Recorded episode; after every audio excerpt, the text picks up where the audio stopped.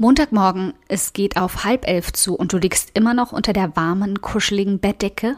Du willst nur ganz kurz mal Instagram öffnen und hängst dann doch eine gute Stunde im Feed und ziehst dir ein Meme nach dem anderen rein. Der Anblick deines Schreibtischs macht dich extrem produktiv. In der Form, dass es dich enorm zum Wäschewaschen motiviert. Und das letzte Mal, als du ein Projekt zu Ende gebracht hast, war ungefähr 1998, als es um das Scrapbooking für ein Konzertplakat ging. Fühl dich jetzt nicht schlecht. Selbstdisziplin war auch nicht eine meiner besten Qualitäten, bis ich den berühmten Schalter umgelegt habe.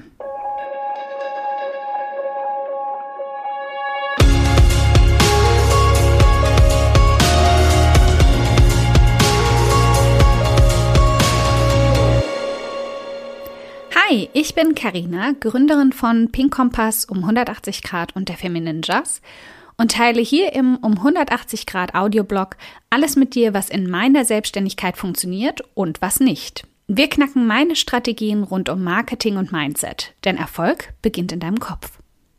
Heute ist Montag und in dieser 18. Folge fangen wir mal an, ihn zu einem neuen Anfang zu machen. Nicht nur in die Woche. Selbstdisziplin ist für die viele Menschen ein böses Wort, klingt nach Verbissenheit, Spaßbefreiung und strengen Regeln. Für mich ist es heute ein Wort des Erfolgs. Und ich bin der Meinung, Worte haben immer die Bedeutung, die du ihnen gibst. Wenn es für dich negativ behaftet ist, dann hinterfrag mal, wieso das so ist. Hat dich jemand in deiner Kindheit damit immer an die Hausaufgaben gescheucht? Musstest du immer diszipliniert Geige lernen, obwohl du es hast? Ich war als Kind mal im Ballettunterricht. Etwa ein halbes Jahr lang ungefähr. Und danach war ich als Kind mit dem Sticker versehen, mit Disziplin nicht gut klarzukommen. Heute denke ich, ich kann nicht gut mit Disziplin, wenn sie mir jemand Fremdes aufdrücken will. Selbstdisziplin vergöttere ich. Das Thema ist deshalb zu einem meiner Liebsten geworden. Ich habe darüber schon bei dem Citizen Circle einen Vortrag gehalten auf einer ihrer Konferenzen letztes Jahr und für die Femininjas im Business Training erstellt. Aber ich glaube so fest daran, dass dich richtig genutzt deine eigene Disziplin weiterbringt als jedes Pomodoro-Tool, dass ich es unbedingt auch in den Audioblog packen wollte. Was macht Selbstdisziplin also wirklich aus? Ich kann das in einen einzelnen knackigen Satz packen. Dich selbst zu kennen. Genau zu wissen, wie du tickst, ist alles, was du dafür brauchst. Herauszufinden, wofür du wirklich brennst, ist dabei schon die halbe Miete und zu wissen, wo deine Stärken liegen und was deine Schwächen sind, ist die andere Hälfte. Aber dabei gehen die meisten meiner Meinung nach nicht tief genug. Ich habe mich mal richtig tief eingegraben, um das herauszufinden. Dann habe ich angefangen, meine Arbeitsbedingungen genau danach zu erschaffen, was für mich am besten funktioniert. Und sieh da, die Selbstdisziplin kam quasi wie von selbst.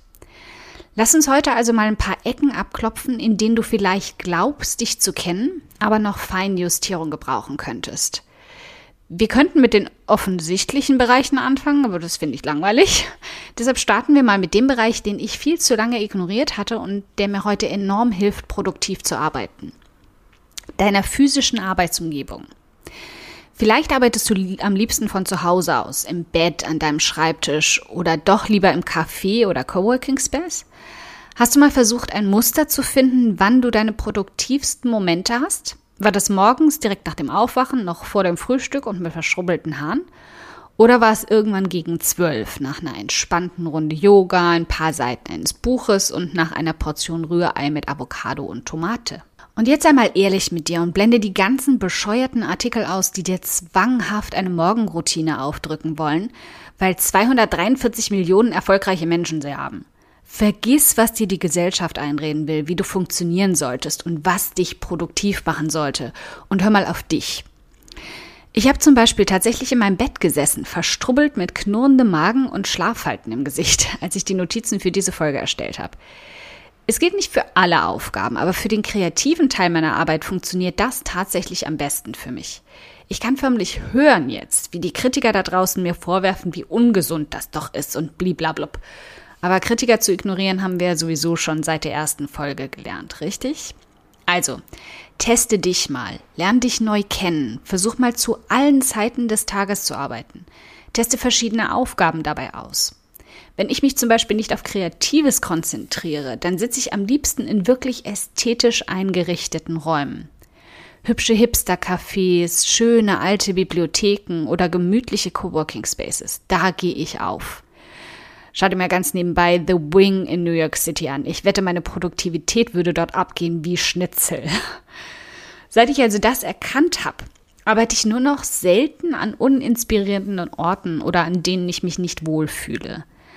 Das war wirklich ein ziemlicher Wendepunkt für meine Produktivität, so simpel und lächerlich es klingt. Vielleicht war auch der Hauptfaktor dabei, mir nicht länger vorschreiben zu lassen, wie und wann ich am produktivsten wäre und es einfach selbst zu bestimmen. Wieder der Punkt, Disziplin und Selbstdisziplin. Wir sind einfach keine Roboter und wir funktionieren nicht alle gleich. Finde also heraus, was für dich am besten geht und mach das. Als nächstes schau dir mal genau an, wie wichtig es für dich ist, dir selbst einen Zeitplan zu geben oder ihn von anderen zu bekommen. Nicht jede von uns ist eine absolute Individualistin und das ist völlig okay so. Mehr noch, ich bin froh darum. Denn wenn in meinem Team reine Individualisten sitzen würden, dann würde ich mich ständig nach neuen Freelancern umschauen müssen und würde echte Tränen vergießen. Mein Team besteht aus unglaublich tollen Frauen, die in ihrem Gebiet absolute Spitzeklasse sind. Aber sie arbeiten gerne für Kunden und ich küsse ihnen dafür die Füße, dass ich eine davon bin. In der Entwicklung momentan, wo alles nach digitalen Nomaden, Selbstbestimmtheit und Individualismus schreit, fühlen sich manche sicherlich als Versagerinnen, weil sie alleine unglücklich sind. Sie würden eigentlich viel lieber im Team an tollen Projekten arbeiten, aber das gibt keine gerne zu, wenn ihr doch ständig ins Ohr gebrüllt wird, ihr eigenes Ding machen zu sollen. Also ignorier das alles mal. Hör darauf, was dir dein Bauchgefühl sagt. Möchtest du ein wichtiger Teil eines tollen Teamprojekts sein oder lieber ein Team leiten und das Projekt komplett selbst bestimmen? Ich dachte früher auch, ich muss alles alleine machen. Heute weiß ich, es erfüllt mich mehr als alles andere, wenn ich tolle Unterstützung an meiner Seite habe, in Bereichen, die mir einfach nicht liegen. Aber mir ist es enorm wichtig, meine eigenen Visionen umzusetzen. Individualität war mir also wichtig und ich hatte keinerlei Probleme damit, mir selbst auch Grenzen und Deadlines zu setzen. Dass andere in meinem Team dann auch dafür sorgen, dass ich sie halte, hat mich noch stärker und effizienter gemacht. Also, was ist es für dich in diesem Punkt? Was macht dich produktiv? Als nächstes habe ich mir dann mal genauer angeschaut, wie ich in Sachen Routine ticke. Das war ein harter Lernprozess und hat mich einige Fehlschläge gekostet.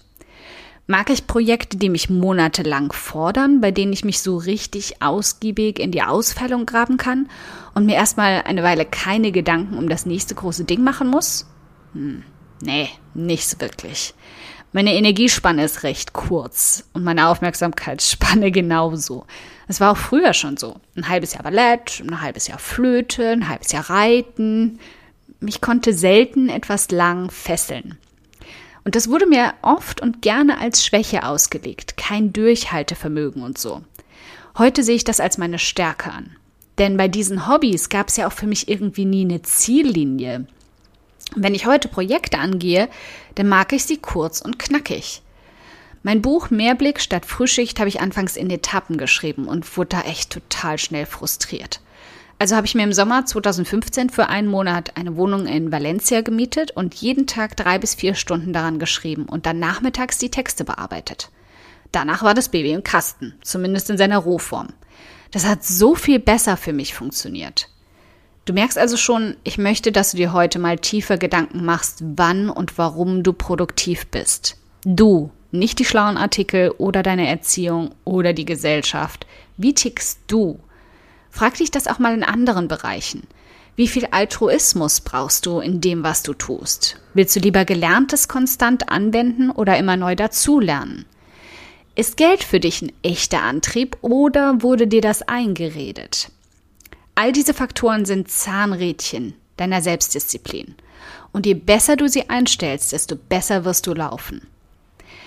Deine Aufgabe also für heute, such dir einen Aspekt aus, in dem du dich neu kennenlernen willst und beobachte dich mal für eine Woche.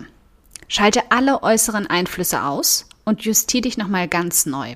Und lass mich in den Kommentaren unter dem Artikel zu dieser Folge doch mal wissen, was dir dabei gerade gleich durch den Kopf geschossen ist, als du hier zugehört hast. Ich bin neugierig, wie du so tickst.